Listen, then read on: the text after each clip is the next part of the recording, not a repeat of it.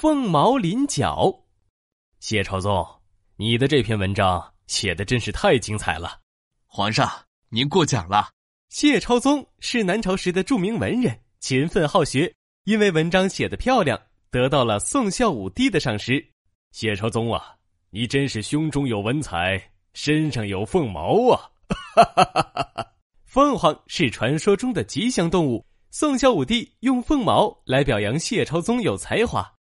大臣们都明白凤毛的意思，只有将军刘道龙没听懂，因为他没读过什么书。哎，凤毛是凤凰的毛吗？那是什么稀罕宝贝？长什么样的？听到皇帝夸奖谢超宗有凤毛，刘道龙特别好奇。我只见过鸡毛、狗毛，却从没看过凤毛。嗯，一定让谢超宗给我看看。下朝后，刘道龙守在皇宫门口，见谢超宗走出来，赶忙迎了上去。嗨，谢超宗，你等会儿。呃，刘将军，你有什么事吗？没啥大事儿，听说你身上有件稀奇的宝贝，能不能让我看看？谢超宗瞪大了眼睛，十分惊讶。宝宝贝，我身上没有什么宝贝啊。刘道龙以为谢超宗故意装糊涂，不想给他看，就让我看看吧，看完就还给你，好不好？刘将军，你不是弄错了，就是发烧烧糊涂了吧？我身上哪有宝贝啊？说完，谢超宗一转身，噔噔噔跑回了家里，边跑还边回头，生怕刘道龙追上来。刘道龙气鼓鼓的嘟囔着：“哼，谢超宗真是太小气了，身上有凤毛不让别人瞧。哪天我上你家去看宝贝。”这一天，谢超宗正在家里读书，突然听到门口传来敲门声：“谁啊？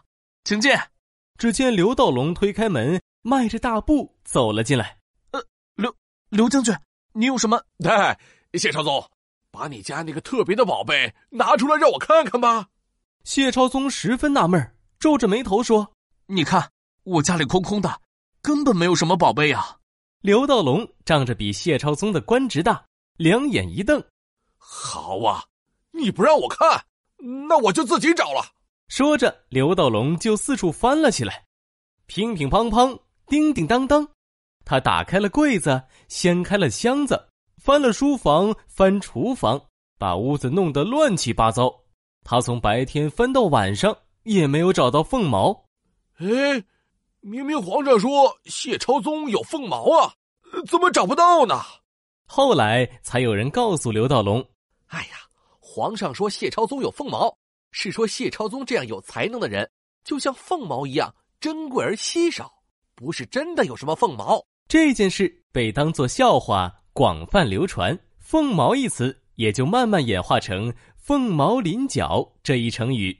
凤毛麟角这则成语出自唐代李延寿《南史谢超宗传》，意思是凤凰的羽毛，麒麟的角，比喻珍贵而稀少的人或物。